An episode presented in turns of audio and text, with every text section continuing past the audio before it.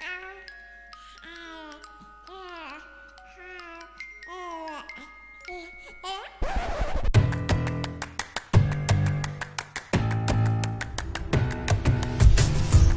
L'infertilité, c'est devenu un véritable sujet. Ce qui c'est hyper culpabilisant de dire arrête d'y penser et là ça va marcher? Infertilité inexpliquée et encore un échec en fait. Il y a une femme sur deux qui fait une fausse couche. J'ai euh, été très malade. Tu vas prendre euh, des seins, prendre du bi et du cul. On parle alors de grossesse extra-utérine, c'est une urgence vitale pour la femme. Tellement, euh, tellement la douleur était, était insoutenable.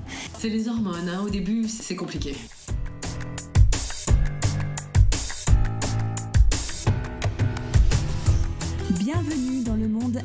Imparfait de la maternité. Je suis Marion, la voix des silencieuses, et je vous embarque dans mon aventure pour libérer la parole et lever le silence sur la fertilité et la maternité.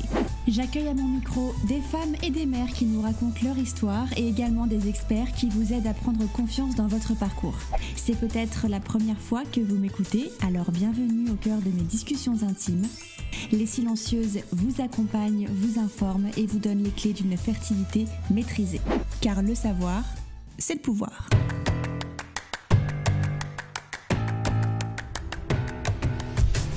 Aujourd'hui, je rencontre Léa, une maman que l'on pourrait facilement qualifier de comblée et super fertile, puisqu'elle a eu son fils au premier cycle sans aucune difficulté. Mais derrière les apparences, la suite de l'histoire prend une autre tournure. Lorsque le désir de concevoir le petit frère ou la petite sœur s'est fait sentir, Léa sombre dans une aventure qu'elle n'aurait jamais imaginée jusque-là. Elle découvre l'épisode de la fausse couche et un diagnostic de SOPK qui conduit les médecins tout naturellement à poser le mot infertilité dans son dossier médical. Léa passe de maman fertile à patiente en PMA. Elle entame un parcours de stimulation ovarienne long, douloureux et surtout qui ne donne aucune once de résultat. Et ça, dans le silence déroutant de son équipe médicale. Impuissante, presque à terre et incomprise, elle décide de prendre les choses en main et de mener son combat pour obtenir ce deuxième enfant. Place à son témoignage.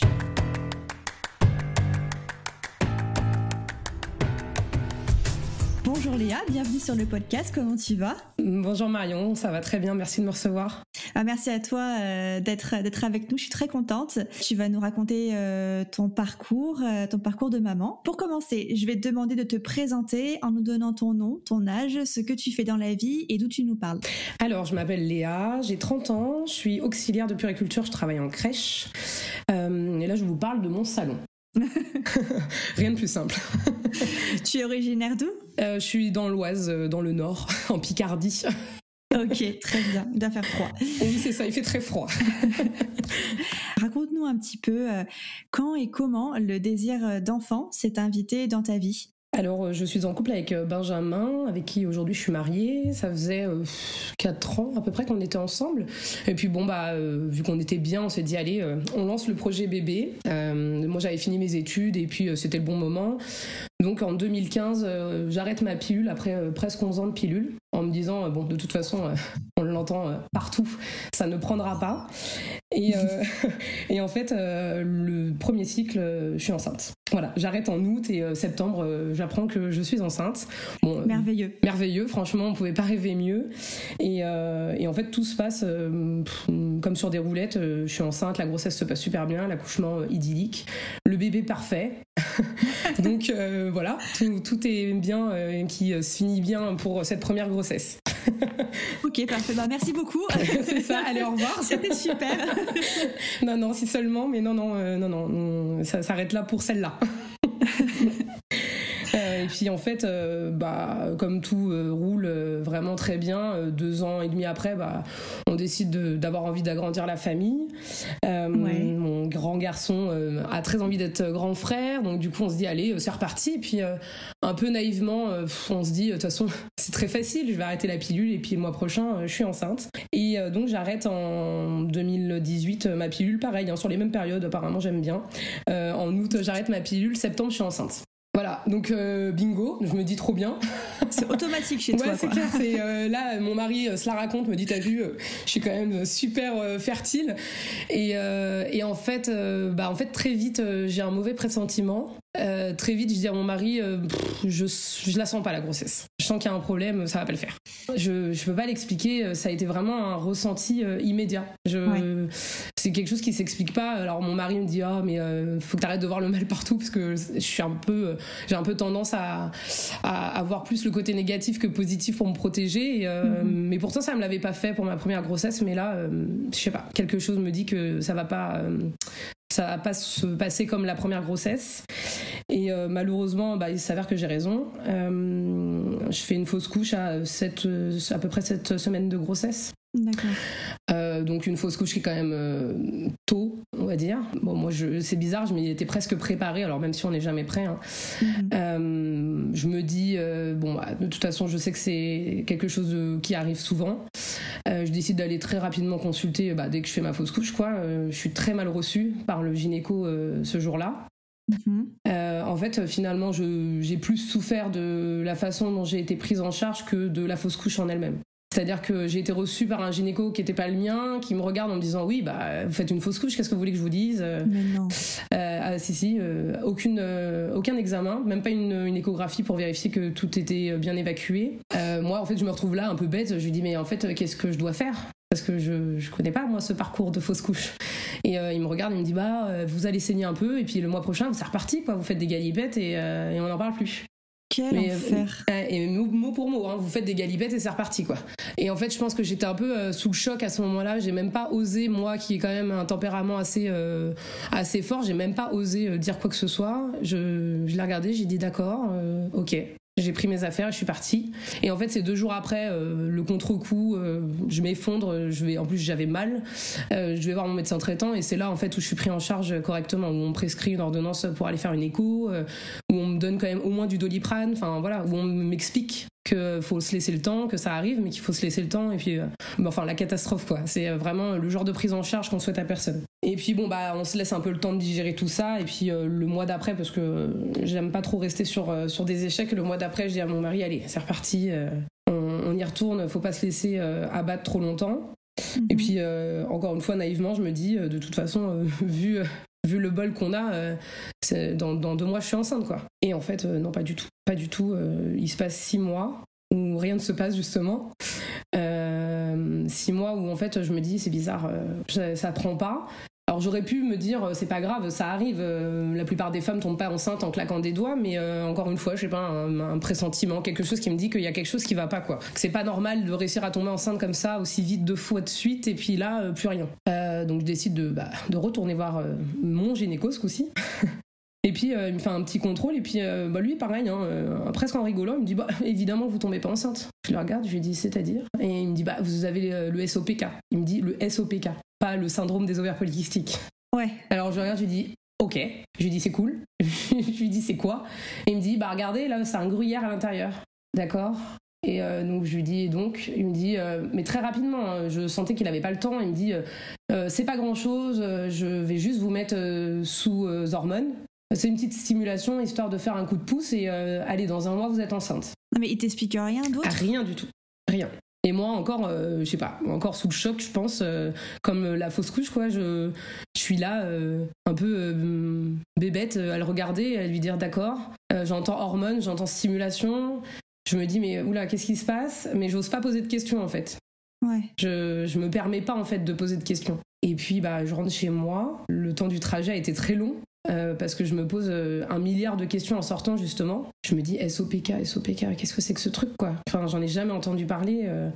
Mais est-ce qu'il a une explication sur le fait qu'avant tu tombais enceinte sur commande? Et du jour au lendemain il te dit bah, c'est normal que vous tombez pas enceinte, vous pouvez pas Non, alors en plus à l'époque de ma première grossesse, c'était pas le même gynéco. Donc lui, il a même pas forcément fait tout de suite le lien avec ma première grossesse, mais non, en fait, il me dit rien du tout. Et c'est vrai que moi, je pose même pas la question. Sur le moment, je suis même pas euh, étonnée. En fait, je me dis pas, euh, mais comment j'ai fait pour être euh, enceinte, entre guillemets, deux fois de suite? Et là, plus rien. Donc non, il, me dit vraiment rien. Lui, en fait, je pense que c'est banal, c'est c'est un problème simple. Et il n'y a pas besoin de s'attarder dessus. Y a même, à, son sens, il n'y a même pas besoin de m'expliquer. Et, et c'est vrai que du coup, c'est en rentrant où il y a un tas de questions qui, qui se posent. Et puis, et puis j'arrive à la maison. Et puis, premier réflexe, j'allume mon ordi, Google. Google, Instagram, Facebook, enfin, je vais partout. Je vais partout, je, fouine euh, syndrome des ovaires polykystiques, je découvre ce que c'est. Et en fait, il y a un moment, je tombe sur un article qui retrace un peu tous les symptômes que ressentent les femmes euh, atteintes des ovaires polykystiques. Et là, en fait, euh, c'est particulier comme sensation. J'ai l'impression qu'il y a le ciel qui me tombe sur la tête.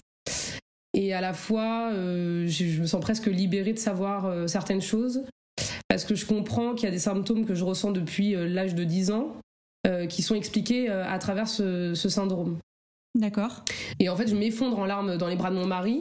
Et je lui dis, j'ai l'impression d'avoir mis des mots sur mes mots depuis des années. Et en fait, il y a eu un mélange ouais, de, colère, de, de, de, ouais, d'effondrement. Enfin, il y a eu un, un tas d'émotions qui se sont mélangées dans ma tête, quoi. Et en fait, ouais, je découvre qu'il y a plein de choses que j'expliquais pas depuis des années qui, en fait, euh, bah, auraient pu être expliquées depuis un moment. Et quels étaient ces symptômes? Euh, Alors moi, j'ai depuis euh, toujours fait un peu le yo-yo au niveau de la prise de poids. je prenais du poids comme j'en perdais très facilement, et en fait, ça ne faisait que ça depuis toujours. Et je, je, souffre de grosses migraines. J'ai au moins une ou deux grosses migraines par mois. Euh, beaucoup d'insomnie, des ovulations, enfin des, des, cycles complètement anarchiques en fait. Euh, des, des, mois où j'ai pas du tout de règles. Et puis euh, après, mhm. ça va s'enchaîner pendant six mois, sans arrêt. j'ai été mise sous pilule à l'âge de 10 ans. Parce que, en fait, au moment où j'ai eu mes règles très tôt, je me faisais des hémorragies. Tellement, tellement c'était complètement. Enfin, il y avait, il y avait plus de, plus de cycle, quoi. Ouais. Et, euh, et, en fait, euh, voilà, il y a plein de petits euh, symptômes, enfin pas, pas, petits, plein de grands symptômes comme ça que je vivais au quotidien et même même ma maman dont je suis très proche et avec qui on discute beaucoup, on se demandait, bah oui, le poids c'est quand même bizarre. J'ai une super alimentation, enfin voilà, je, pas, je mange pas fast-food tous les jours. Euh, J'essaye de m'entretenir. Alors, je suis pas une grande sportive, mais bon, très très étrange quoi. Et puis dans ma famille, on est on n'est pas forcément euh, voilà, on n'a pas forcément de soucis à ce niveau-là. La migraine, c'est pareil. Euh, bon, voilà, plein de petites choses où pendant des années avec euh, avec ma famille, on a essayé de comprendre et puis on comprenait pas. Et puis en fait, tu finis par te dire bon bah c'est mon corps qui est mal fichu. Mm. Alors oui, il est mal fichu du coup, mais il y a une raison. Et, euh, et, donc ouais, donc je découvre ça ce jour-là en fait, et, euh, et ça m'a fait tout drôle parce que je me suis presque, ça m'a presque rassurée de me dire qu'il y avait une raison. Ouais, là enfin on pose les mots euh, comme tu dis sur tes mots. C'est ça, exactement. Et en fait, dans cette recherche, il y a quand même un moment donné où moi, je, je me dis mais je comprends pas. J'ai fait un examen gynéco juste avant la grossesse de mon fils c'est étonnant qu'il ait rien vu, quoi. C'est étonnant qu'il n'y ait rien qui soit ressorti. Pourquoi est-ce que c'est possible que ça arrive du jour au lendemain? Et donc je décide d'aller euh, chercher dans nos archives perso euh, et de prendre le dossier de grossesse de mon fils. Et donc je ressors le papier de consultation de, la, ma toute première échographie avant de tomber enceinte. Au moment où le gynéco me dit vous êtes en train d'ovuler, c'est maintenant. Et je me dis bon bah je vais regarder, on sait jamais. Et en fait, bah, j'ai bien fait parce que je regarde les échographies de mes ovaires, donc je vois effectivement ce gruyère là. Et je descends, je descends, je descends, et en fait, tout en bas, il y a écrit SOPK surligné. Ah oui, c'est bien écrit quoi. Ah oui, c'est euh, sur noir sur blanc et surligné en jaune. et, à aucun moment on t'en a parlé. C'est ça. Et en fait, je découvre que euh, le premier gynéco de l'époque euh, avait remarqué que je souffrais du syndrome des ovaires polykystiques, mais en fait qu'il ne s'était absolument pas dit que c'était peut-être bon de m'en parler. C'est dingue ça. Ouais, c'est affolant. Affolant. Je me suis sentie euh, trahie presque. Tu, tu sais, euh, cette sensation de. On m'a menti, quoi. On m'a caché quelque chose sur moi, en fait. Ouais, ta santé, c'est important, quoi. Bah, c'est ça. En fait, je pense qu'il est parti euh, du, du, fait que j'étais en train d'ovuler le jour où j'ai eu cette consultation. C'est vrai que c'était un coup de bol. Et il a dû se dire, bon, bah, elle va être enceinte et puis on n'en parle plus. Et comme c'est ce qui s'est passé, bah, on n'en a plus parlé. Et après, j'ai changé de gynéco. Donc, enfin, mais pour lui, à l'époque, euh, le fait de, de, voir que tu dis SOPK, c'était pas un problème pour une grossesse Bah apparemment non, parce qu'il m'en a pas du tout parlé. Et puis, euh, d'une certaine façon, il aurait très bien pu me dire, voilà, il y a quelque chose, euh, peut-être que ça posera pas de problème pour, pour cette fois-ci, mais au cas où, sachez qu'il y a ça. Bah bien sûr. Et en fait, non. Et donc du coup, c'est vrai que c'est une espèce de sensation un peu très étrange quand tu tombes là-dessus sur ce papier. Euh, j'en tremblais presque quand je l'ai montré à mon mari en disant mais tu te rends compte enfin j'étais euh, outrée quoi Et donc quand tu apprends, euh, quand tu apprends ça, euh, tu, euh, qu'est-ce que tu fais après? Tu, tu, Est-ce que tu contactes ton corps médical Qu'est-ce qui se passe? Non, en fait, à ce moment-là, je digère un peu tout ce qui vient de me tomber dessus. Et en fait, je décide juste de, de foncer, quoi. Je me dis, ok, bon, maintenant je sais, je vais faire confiance à, à, mon gynéco actuel. Il m'a dit qu'il y avait juste besoin d'un coup de pouce. J'attends la prochaine consultation parce qu'on s'était donné rendez-vous euh, à une date particulière. Euh, et, je me dis, allez, euh, on y va, quand on va de l'avant, je cherche pas à comprendre. En fait, je cherche pas trop à comprendre à ce moment-là parce que comme on m'a parlé de quelque chose de simple, je me dis qu'il n'y a pas besoin non plus de, de trop euh, de trop chercher euh, voilà de trop trop dramatiser et puis de trop euh, chercher d'infos parce que ça va me, me pourrir quoi. Ouais ouais ouais et donc tu avances voilà j'avance. Donc du coup bon bah le, le, temps passe et puis j'ai rendez-vous en avril 2019 avec mon gynéco pour commencer le, le début des stimulations. Donc là il m'explique un peu mieux je, pose plus de questions déjà. Je pense que j'ai pris un peu plus confiance en moi à ce moment-là euh, euh, et où je me suis dit je vais pas euh, me laisser faire entre guillemets et j'ai besoin de comprendre ce qui se passe. Et donc du coup, je lui demande de m'expliquer exactement en, quoi consistent les stimulations, combien de temps ça va prendre.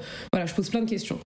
Et il me dit voilà que c'est très simple, on va injecter des hormones pour essayer d'enclencher l'ovulation. Et puis qu'une fois que l'ovulation est, là, euh, les choses se font après de façon naturelle. Que c'est vraiment juste un petit coup de pouce euh, histoire d'aider de, d'aider les, ovaires à, arriver à maturation et puis, euh, et puis qu'après les choses vont se faire toutes seules quoi. Donc on y va, c'est parti. Et en fait, c'est parti, c'est parti. et s'enchaînent un cycle, deux cycles, trois cycles. Et en fait, vont s'enchaîner presque un an et demi, deux ans de stimulation. Deux ans? Ouais. Deux ans et, vous faites des points quand même euh Deux ans, on fait des points, on change les protocoles, on change. J'ai à peu près essayé tous les produits euh, qui existent pour les stimulations. Euh, certains qui m'ont très mal. très, enfin, où j'ai très mal réagi. D'autres où simplement ça voulait pas du tout travailler. D'autres où ça fonctionnait, mais malgré le, déclenchement de l'ovulation, bah, il n'y a rien qui se passait. Euh, dans ces deux ans, il y a quand même eu une petite pause parce qu'on s'est mariés. Et qu'à ce moment-là, je me suis dit, c'est peut-être le moment aussi, moi, de souffler. Et puis, euh, bon, voilà, chaque projet en son temps. Bah, deux ans, euh, deux ans enfermé dans ce tunnel de simulation, ouais, t'as besoin d'une pause, quoi. Ouais, ouais, c'est énorme. C'est énorme. J'avais l'impression d'être devenu un cobaye. du... Ah vraiment, j'avais l'impression qu'on me gavait d'hormones pour voir quel traitement marchait le mieux, mais sans forcément chercher plus que ça ailleurs. En fait, il y a eu vraiment euh, une période euh, où moi je me suis dit euh, terminé. Enfin, on n'en aura pas d'autres et puis ça s'arrête là. Moi, je, je peux plus quoi. Hmm. En fait, et puis à côté de ça, il n'y avait pas d'examen. C'est-à-dire que on stimulait, on stimulait, on stimulait, mais on m'a pas proposé d'aller regarder plus profond, plus loin. on m'a pas proposé de regarder du côté de mon mari non plus. Est-ce que toi, tu as été demandeuse là-dessus? Alors, pendant une grande période, non. Et puis euh, sur la fin, je commence à poser des questions au gynéco. Je lui dis mais euh, c'est normal que ça réagisse pas? Enfin, et lui me dit oui oui c'est le temps de trouver le bon dosage. Bon, ok. Le ah, cycle d'après, ouais ouais c'est ça. le, cycle d'après, je lui dis euh, mais est-ce qu'on ne ferait pas des examens un peu plus poussés? Alors il me dit bon on tente encore une dernière. Et puis en fait, on tente une dernière, et là, la dernière, j'explose en sanglots dans son bureau et je lui dis Est-ce qu'on peut faire des examens pour mon mari? Parce qu'on sait jamais. Et euh, est-ce que moi, on peut aller euh, voir ailleurs, quoi? Enfin, faire d'autres examens. Là, j'étais vraiment, euh, c'était un appel à l'aide, quoi. C'était stop, quoi. Je veux plus qu'on m'injecte des produits sans savoir. Tu es vraiment un cobaye, quoi, comme tu ah, dis. Ouais, clairement. Et en fait, à ce moment-là, mon gynéco n'était pas très chaud. Hein. Et il me dit, oh, oh, mais vous avez été enceinte deux fois, naturellement. Bon, si vraiment ça vous rassure, ok, on fait un spermogramme. Mais je sentais que c'était vraiment, euh, voilà, il fallait clémenter quoi. Et, euh, et, donc du coup, bah, on, se lance euh, en janvier. après cette consultation, je décide d'une de passer du coup le spermogramme et de deux au culot de changer, enfin de garder mon gynéco et d'aller en voir un autre en même temps. Oui, de faire un contre-avis. C'est ça. Donc je me tourne vers un centre PMA pour le coup, parce que là c'était plus une clinique euh, classique quoi. Et, euh, en fait euh, je vais être suivie pendant un mois par deux gynécos, donc je vais enchaîner les rendez-vous. enchaîner les contradictions dans leur façon de faire et, et, en fait je vais prendre un peu à droite à gauche enfin je vais faire un peu à ma sauce en fait à ce moment là je décide de faire le spermogramme d'un côté, l'autre gynéco m'a dit de faire une hystéro-salpingographie, donc je prends l'ordonnance et en fait je me mhm. retrouve à faire plein d'examens avec des noms de gynéco différents. Mais c'est pas grave, je veux juste remplir mon dossier à un maximum et, et comprendre quoi. Et donc, et donc on fait tous ces examens.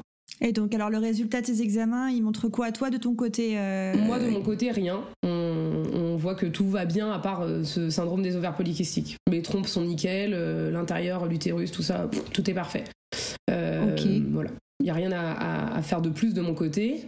Et, et un jour, les résultats du spermogramme tombent. moi, franchement, j'y vais confiante en me disant, c'est vraiment juste pour vérifier. Mon mari, pareil. Et en fait, bah on s'est pris une grosse claque. Parce qu'en fait, euh, on découvre que mon mari, euh, c'est écrit OATS. Ah ok. Donc euh, est-ce que tu peux rappeler ce qu'est l'OATS Donc c'est l'oligosténoteratospermie, un truc du genre, de ce genre-là. en fait, c'est ça regroupe trois anomalies dans le spermogramme l'anomalie du nombre, l'anomalie de la mobilité et l'anomalie de la forme des spermatozoïdes. Euh, et en fait, nous, à ce moment-là, on ne le sait pas, hein, parce que en fait, c'est plein de chiffres. C'est un document de, je sais pas, 12 pages, où on voit des chiffres et des valeurs euh, de moyenne. Et en fait, on voit juste qu'il est même pas dans la moyenne, il est euh, carrément presque à zéro, quoi. Partout. Et là, Là, ça a été dur. Bah, c'est dur parce qu'en plus, quand, quand, on reprend votre passif euh, où euh, vous avez eu des enfants, euh, enfin, vous avez eu des grossesses en mm. tout cas, un peu en claquant des doigts, monsieur apparemment n'avait aucune, aucun doute ça. sur, sur sa capacité à, de reproduction. Donc, ça doit être ouais, vraiment une douche froide de voir qu'on est en dessous des ouais, C'est une douche froide parce que c'est vrai qu'on s'y attend pas.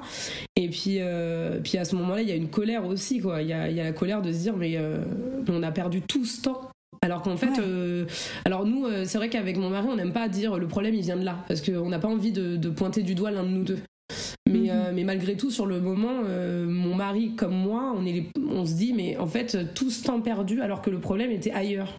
Et en fait, on se sent, euh, euh, voilà, pour la deuxième fois euh, médicalement, je me sens dans une injustice totale, quoi. Je me dis, mais, mais pourquoi on n'a pas cherché ça plus tôt? Pourquoi? Aujourd'hui, en 2020, parce qu'on était en 2020 à l'époque, en 2020, où on sait à quel point il y a des problèmes d'infertilité masculine, pourquoi ce gynéco a pas cherché plus loin, quoi? Oui, puis en plus, depuis le début, on dirait que c'est toi qui mène un peu. Oui, c'est moi qui gère le truc, quoi. Ouais, tu vas toi-même chercher tes vieux dossiers mm. pour, euh, pour connaître tes anciennes échographies. C'est toi qui demandes l'ordonnance pour le spermogramme. comme si la médecine ne savait pas qu'il euh, il pouvait y avoir ces problèmes. Ouais, quoi. ouais absolument. C'est totalement ça. Bon, et du coup, euh, vous avez euh, les résultats. Euh, vous prenez, j'imagine, rendez-vous pour en débattre avec le, le gynéco. Et qu'est-ce qu'il en ressort Alors, ouais, je reprends rendez-vous tout de suite, mais le gynéco me. En fait, je, je suis plus suivie par ce gynéco-là. Il passe le relais à une de ses collègues qui est spécialisée en PMA. donc, en fait, j'ai pas eu l'occasion, moi, de refaire un point avec lui juste pour lui dire merci. Je suis tout de suite prise en charge du coup par cette nouvelle personne et qui donc me réexplique elle pour le coup, qu'est-ce que c'est que le syndrome des ovaires polykystiques, qu'est-ce que c'est que l'OATS et qu'est-ce qu'on va faire. Et en fait, euh, elle me dit euh, tout de suite, euh, voilà, on va faire une FIV, une FIV ICSI en particulier. Mhm. Elle m'explique tout de suite en quoi ça consiste, quels sont les protocoles. Et elle m'explique aussi qu'il ne faut pas être pressé parce que ça prend du temps. Elle me dit il y a plein d'examens à faire, il faut que le corps soit prêt, il faut que vous, vous soyez prête. Euh, ça va prendre du temps, mais par contre, euh, voilà, là, on va dans le vif du sujet, quoi. Mais est-ce que quelqu'un, quand même, vous explique pourquoi, du jour au lendemain, vous passez d'une fertilité euh, parfaite à une fille Jamais.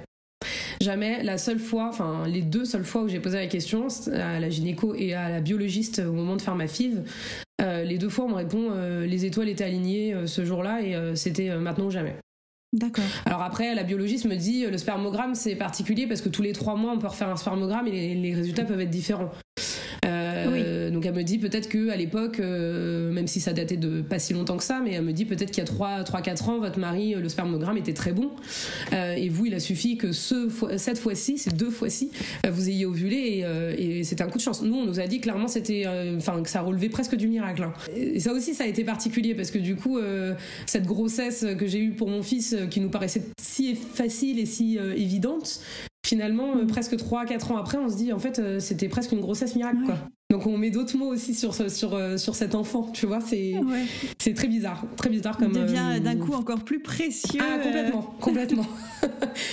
mais, mais non, en fait, on nous apporte jamais vraiment de réponse. On nous dit juste que ouais, les étoiles étaient alignées ce jour-là. Est-ce qu'on a essayé au moins juste de comprendre pour ton mari pourquoi, en fait, les causes, parce que généralement on fait un spermogramme et puis ensuite on essaie de comprendre, même si on trouve rarement la cause, on essaie de comprendre un peu d'où ça peut venir. Ouais, il y a eu bah, tout, le questionnement autour de, ses habitudes de vie, de, sa jeunesse, de tout ça. Et, en fait, non, il n'y a pas de réponse. Il n'y a pas de réponse parce que, et ça a été d'ailleurs ce qui a été difficile pour mon mari. c'est quelqu'un qui a une hygiène de vie irréprochable, qui a jamais qui, jamais sorti des cases quoi. Il, voilà, il a, y a rien qui, peut expliquer. En fait, euh, toutes les raisons qui peuvent parfois répondre à, ce genre d'infertilité, en fait, lui, euh, il les remplit pas du tout. Ouais. En fait, euh, il est non vraiment, il y a, y a, rien du tout, du tout. Et même la, sage-femme, parce qu'à l'époque c'était une sage-femme qui nous avait fait le questionnaire, elle, était un peu un peu déroutée pour nous. Enfin, elle, nous a dit bon, parfois ça ne s'explique pas. Ah mais c'est très déstabilisant. C'est très très déstabilisant. C'est très déstabilisant et mon mari il a senti alors quand on a appris euh, ça déjà il était en colère parce que euh, il s'en est presque voulu que moi pendant deux ans euh, j'ai bouffé alors qu'il aurait pu finalement peut-être enfin on aurait pu faire autrement et après ça a été compliqué pour lui parce qu'il s'est senti dans une injustice de se dire j'ai tout fait entre guillemets parfaitement dans ma vie et il y a rien qui explique pourquoi aujourd'hui je me retrouve dans la même situation que d'autres personnes qui ont eu des soucis. Hmm. Bon, du coup, euh, passage en FIVIXI. C'est ça. Bah, en fait, euh, du coup, euh, la gynéco nous dit, OK, en repartant de, son, de, cette consultation, elle nous, nous, donne un tas de prises de sang, de, refaire, elle nous demande de refaire un spermogramme. et elle nous dit bon bah on se revoit quand tout est quand tout est fait. Et toi toi comment tu le vis en fait ce parce que ça fait quand même depuis deux ans que ta vie a complètement changé. Mm. là maintenant on te on te parle d'un renforcement de protocole parce que la FIVIXI, c'est pas comme les euh, stimulations. Mm. Comment, euh, comment tu le vis? Très mal. Très mal. En fait, euh, jusque-là, je tenais, même s'il y avait eu des moments plus, plus compliqués que d'autres. ce soir-là, en fait, je m'effondre en larmes à la maison. Je, Vraiment, je, je, me sens partir. Quoi. Je, je, dis à mon mari, là, là, il va me falloir un peu de temps parce que je le regarde droit dans les yeux et je lui dis, mais comment on en est arrivé là? Vraiment, c'est la question. quoi. C'est comment on en est arrivé là?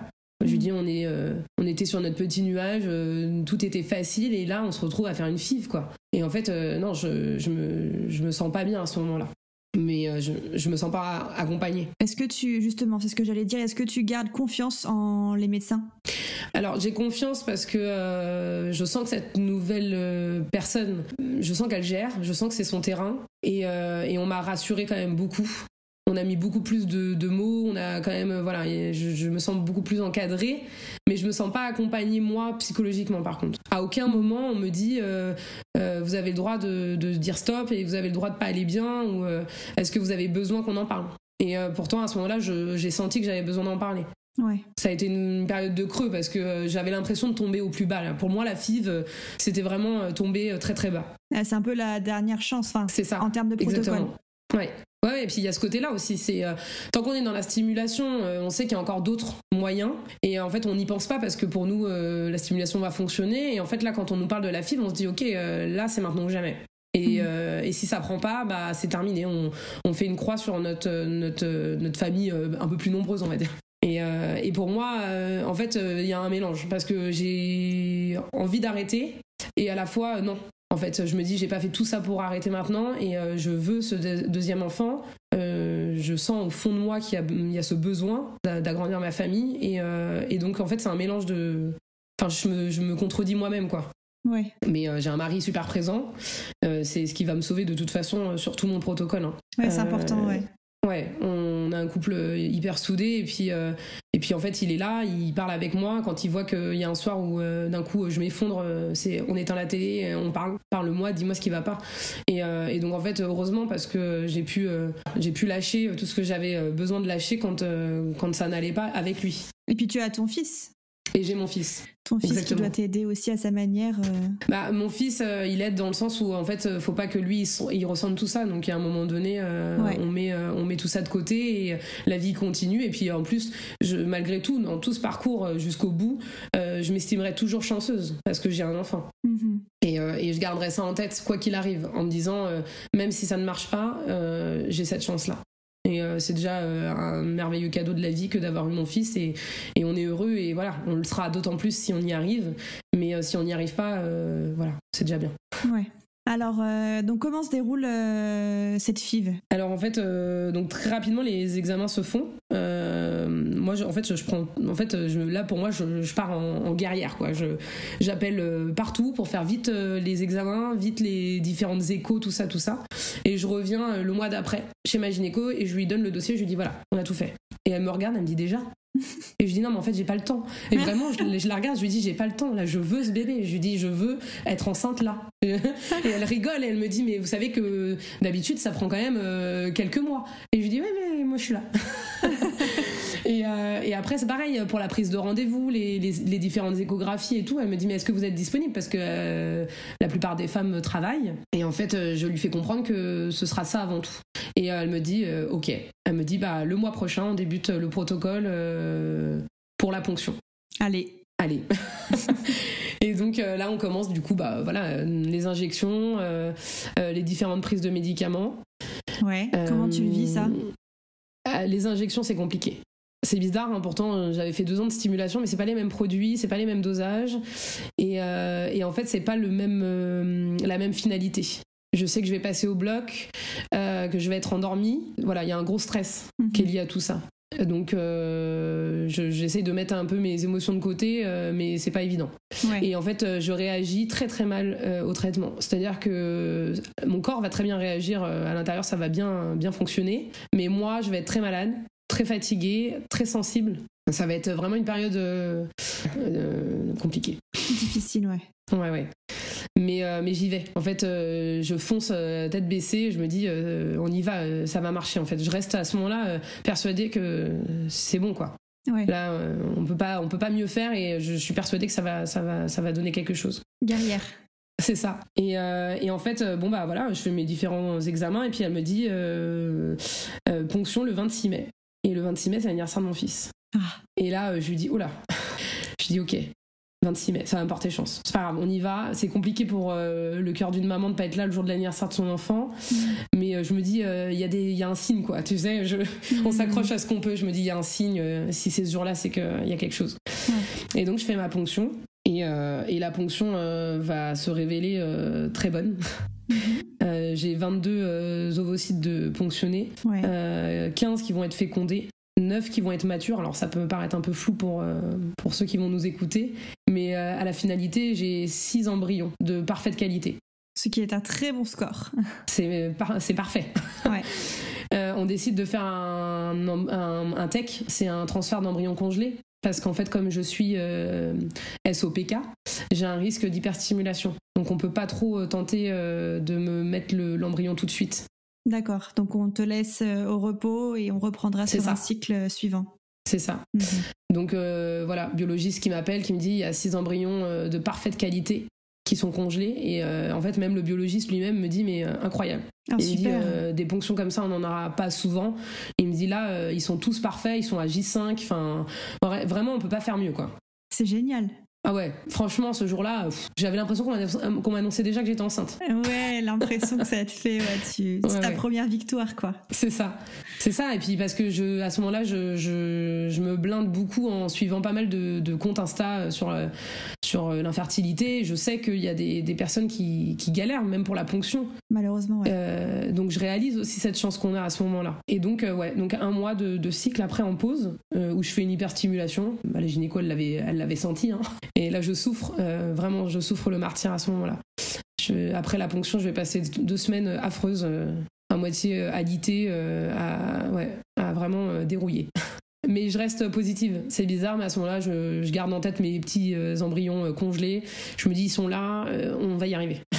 Ouais, ta motivation. ouais, c'est ça. Et, et, ouais, non, je reste, je garde la tête haute. Après, ce qui est un peu compliqué à cette période-là, c'est que je m'absente beaucoup du travail. Donc il y a aussi cette espèce de culpabilité de d'être sans arrêt en arrêt. Enfin, voilà, il y a plein de choses qui se mélangent en fait, où je me dis vivement que ce soit derrière nous quoi. Et, donc on fait le, premier transfert le cycle d'après, 14 juillet, fête nationale.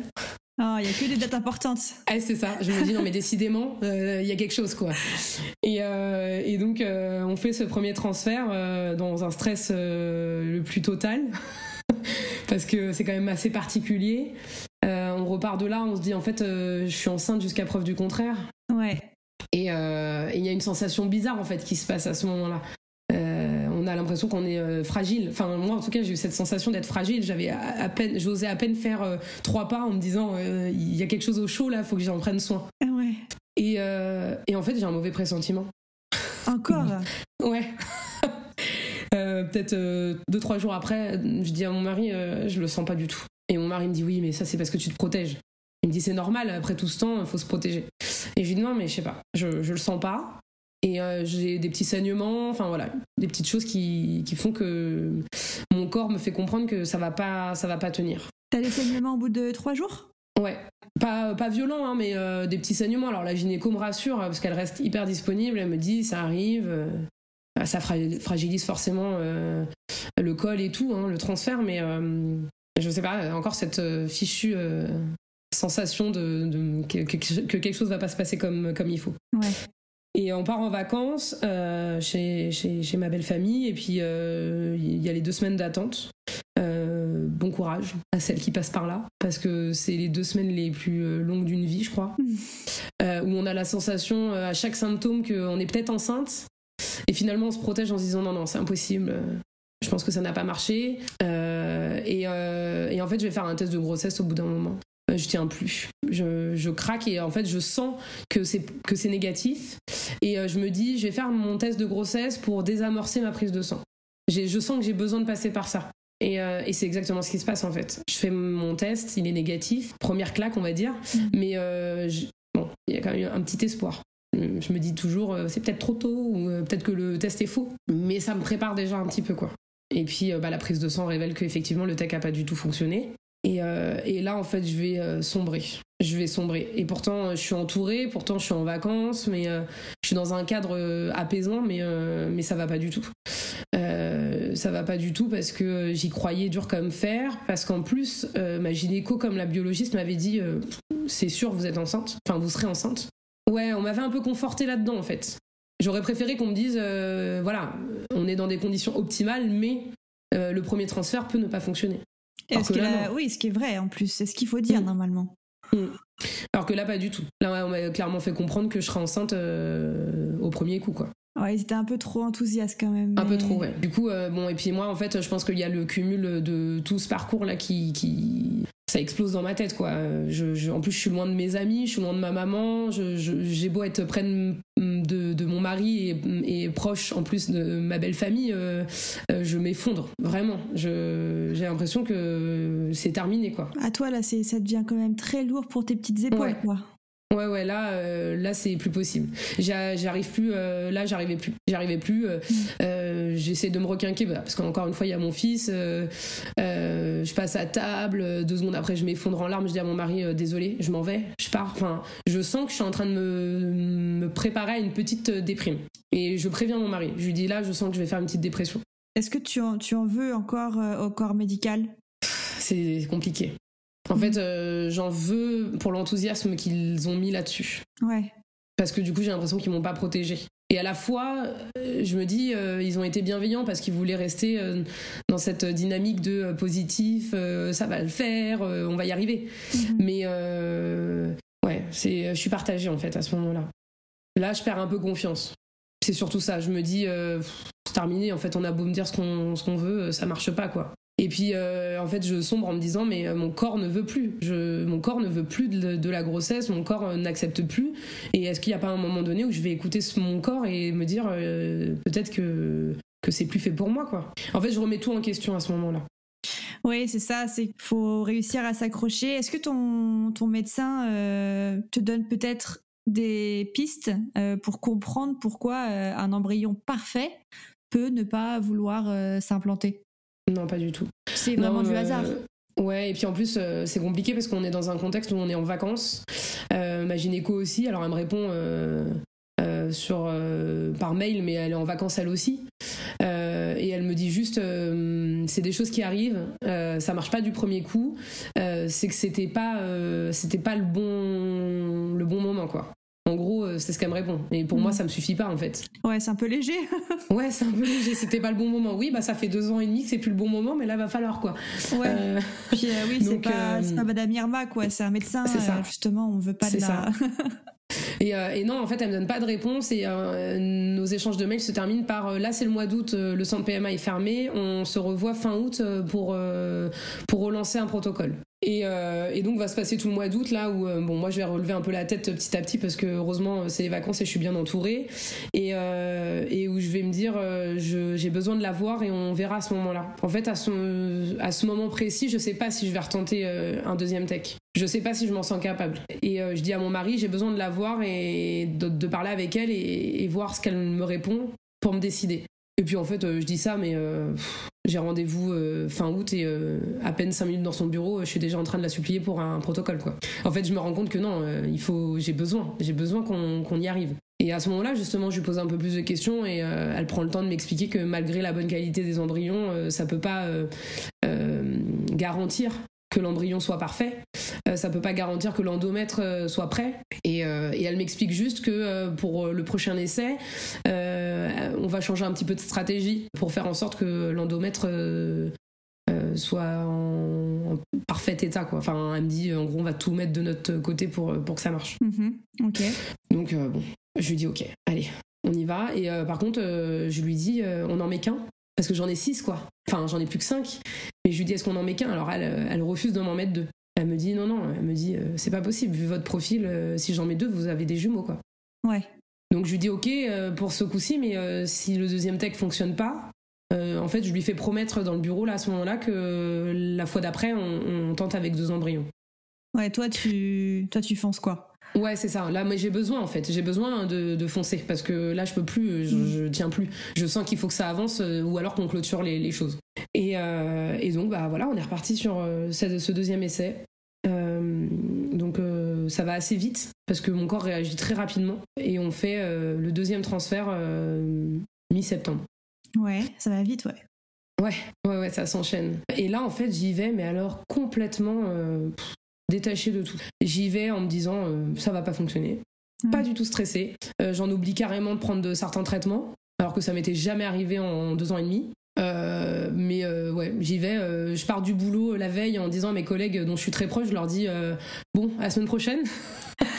parce que clairement pour moi, voilà, on va attendre une semaine histoire de dire, mais après je reviens parce que de toute façon ça n'aura pas fonctionné. Et, et, on fait le transfert. Et là par contre j'ai une bonne, une bonne impression. Ah Ouais. Là je repars, je sais pas. Mon corps il est différent. Aucun saignement, aucun, aucun signe, je sais pas. Je, sens qu'il y a quelque chose qui, qui, peut potentiellement fonctionner. Ouais. Bon, j'essaye quand même de garder les pieds sur terre hein, parce qu'il faut se protéger aussi. Euh, et en fait, au bout de euh, trois jours, quatre jours, je me mets euh, à être malade comme je n'avais jamais été malade.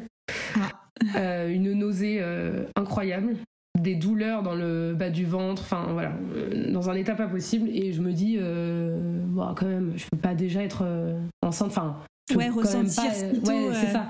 Je me dis non, c'est pas possible. Euh. Et en fait, je décide de faire un test. Je me prends pas la tête. En fait, je crois que je me suis tellement pris la tête que je décide de m'écouter et je dis allez, vas-y, je fais un test. Mhm. J'attends pas, on verra bien. Même si j'y crois pas du tout, à 4 jours après mon transfert, je me dis c'est impossible d'avoir un test positif. Et en fait, j'ai un test positif. Ah En fait, mon test est positif. Et là, je me dis oh la vache. Et là, qu'est-ce qui se passe Ah non, mais là, euh, là, euh, je tremble j'ai presque envie de crier, et puis deux secondes après, je me dis non, non, non, calme-toi. Euh, peut-être que c'est un faux positif, tu sais. Euh, ah. Tu passes de c'est trop bien et non, en fait c'est impossible. Si, si, c'est trop bien, mais savoure, mais non, en fait, euh, protège-toi. Enfin, c'est affreux. et, et, en fait, non, je suis, je suis sur un petit nuage et je décide quand même de me préserver un peu jusqu'à faire une prise de sang le lendemain. Ouais. Qui en fait me montre que le taux augmente et euh, enfin que le taux est là et euh, je vais faire une prise de sang tous les trois jours qui va montrer que le taux augmente euh, et que je suis bien enceinte en fait ah c'est trop bien Ah ouais. Ah ouais, là, là c'est. oh punaise. c'est presque irréaliste en fait. Au bout de trois ans, c'est presque irréaliste. Ouais, t'as tellement attendu ce moment. C'est clair. Là, on te dit enfin tout va bien. Ouais, et, et, en fait, je vais être sur un petit nuage la première semaine, et après, ça va être compliqué. Ouais. ah ouais, l'après est compliqué. Je fais ma première échographie là pour montrer qu'il y a bien le petit sac, voilà, que je suis bien enceinte. Et en fait, après, je vais m'enfermer dans une espèce de bulle et je vais être en apnée pendant là les trois premiers mois. Parce que euh, en fait euh, du jour au lendemain euh, j'ai plus aucun examen. Du jour au lendemain il n'y a plus rien. C'est vous êtes enceinte félicitations on se voit le mois prochain. C'est tout. C'est dur d'être euh, lâché d'un coup. C'est ça. En fait, je, je, je, me sens chanceuse d'être enceinte. Enfin, attention, euh, c'est merveilleux et euh, je le souhaite à, tout le monde. Mais, mais c'est vrai qu'après trois ans de parcours de PMA et tout, là, en fait, de repartir sur, un, sur quelque chose de normal et, et de se sentir seule d'un coup, c'est vraiment très, très difficile. C'est effrayant. C'est complètement effrayant. Et en plus, euh, il y a un côté où on se dit, ça a été tellement précieux et on a tellement galéré pour que ça fonctionne que euh, qu'est-ce que je deviens si, euh, si, si, si, ça se finit en fausse couche? Là, tu vois, tout de suite, moi, je repars dans mes idées un peu noires en me disant, oh là là, mais s'il se décroche, euh, je, non, là, je tiendrai pas. Je, je sais pas comment je réagis, mais ça ira pas. Et en plus, euh, bon, bah, il se trouve que euh, les trois premiers mois, enfin, j'ai pas encore fini mon, troisième mois, mais les, deux premiers mois, en tout cas, ont été en mode montagne russe parce que j'ai eu un petit décollement. saignement. Et là, je me dis, ok, c'est c'est fini terminé. C'était trop beau pour être vrai, quoi. Et en fait, non, il est bien là, il s'accroche. juste, il faut beaucoup de repos parce que c'est des grossesses fragiles, de ce que j'apprends. On me dit que euh, quand on fait un transfert, apparemment, euh, on a plus de chances d'avoir des décollements. D'accord, ok, c'est bon à savoir. Ouais, c'est bon à savoir, chose qu'on m'avait pas forcément dit au moment où on me faisait les transferts. Encore une chose qui aurait pu être sympa. Ouais, voilà, j'allais dire encore une fois, merci les médecins. c'est ça. Et, euh, et, en fait, non, bah voilà, ça s'accroche et, et, et, ça évolue et, il est encore là. Mais, mais l'après est difficile. Parce que l'après est merveilleux, mais l'après, on se sent sacrément seul. Ouais. Et, euh, et, du coup, je trouve que c'est d'autant plus, enfin, pas plus difficile, mais aussi difficile que, que le parcours en fait. Bah, c'est d'autres angoisses qui arrivent, quoi. Ouais, c'est ça. C'est euh, d'autres angoisses. Euh, est-ce que tu en parles à ton, ton médecin? Est-ce que tu demandes un, un suivi? Elle l'a compris. Parce que, bon, déjà, malheureusement, j'ai eu pas mal de saignements. Et en fait, dès le moindre petit saignement, je suis dans son bureau. Et en fait, il y a eu un jour comme ça où elle m'a dit Non, mais vous avez besoin d'être rassurée. Ah et, euh, et, euh, et, je lui dis non mais en fait si je pouvais vivre avec une machine à échographie tous les jours à, ma maison je, le ferais enfin si je pouvais passer une échographie chaque jour je le ferais vraiment c'est normal, euh... t'es traumatisé, ça fait trois ans euh, qu'on te parle d'infertilité. Ouais. Puis on entend tellement parler de tout que, euh, en fait, à force, on, on voit presque que ça maintenant. Enfin, on voit presque que le mal, en fait, au bout d'un moment. Mhm. et, euh, et, je pense qu'on a du mal à s'autoriser à être euh, heureux après un tel parcours. Alors, moi, j'ai du mal à m'autoriser à être heureuse. Mon mari le vit pas pareil. Alors, comment le vit ton, ton mari? Alors, mon mari, c'est quelqu'un de très positif et très optimiste. D'accord, donc il balance bien avec toi. ouais, complètement. C'est un bon équilibre. Et euh, déjà, quand il a su que j'étais enceinte, euh, il était heureux, hein, évidemment, mais euh, presque pas surpris, quoi. Pour lui, c'était sûr que ça allait fonctionner c'est voilà. Pour lui il y avait pas de doute en fait. Donc euh, euh, et puis là euh, quand quand il entend mes questionnements et qu'il voit mes craintes et tout il les entend il, il me rassure. Mais mais lui il le vit pas du tout comme ça. Lui pour mhm. lui il, est là et il n'y a pas de raison et, et la vie est belle et il n'y a pas de ouais il y a pas de raison pour que nous on n'ait pas le droit au bonheur une deuxième fois. Mhm. donc ça fait du bien parce que moi ça m'aide à, à relativiser. Oui euh, et, quand ça va pas et que je vois que lui ça va, je me dis euh, il a raison. Euh, et il y a des moments où je me dis stop quoi. Il faut aussi que je la vive cette grossesse. Je l'ai tellement attendue que maintenant il faut que je la savoure et, celui qui est à l'intérieur il a, il a rien demandé. et, et, il a besoin de se sentir accepté quoi. Donc donc voilà, donc ça aide d'avoir quelqu'un de positif euh, à côté de vrai, soi. Puis c'est vrai que c'est aussi important, alors faut pas tout miser dessus, parce que c'est agaçant, mais le côté psychologique a quand même sa part d'implication euh, dans une grossesse et dans un parcours PMA. Et euh, forcément, si tu es en phase, s'il arrive à te calmer, c'est toujours mieux pour ton embryon, ta grossesse. Bah, disons que, en tout cas, euh, j'ai pas envie de subir cette grossesse. J'ai subi euh, tout le parcours et euh, cette, cette, grossesse, j'ai envie de la savourer. Alors, c'est sûr que bah, les premiers, premiers temps, c'est compliqué parce qu'en plus, il y a cette espèce de loi du silence de pas dire que t'es enceinte. Donc, du coup, toi, t'es là avec tous tes mots et toutes tes, toutes tes questions et, et en fait, tu peux pas trop en parler. Enfin, du moins, euh, la société veut qu'on n'en parle pas trop. Euh, donc là, les premiers mois, c'est sûr que c'est pas drôle, mais par contre, je me suis promis que à la première échographie, euh, à la T1, c'était fini, quoi. Je, me suis promis qu'après, c'est bon, on respire et on y va, quoi. Donc là, tu en es où dans ta grossesse? Ben là, j'ai mon échographie ce soir.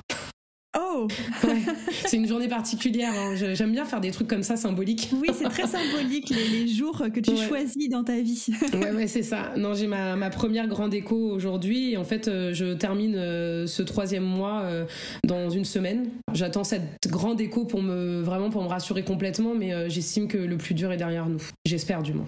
Bah, on espère toutes, toutes celles mm. qui t'écoutent là.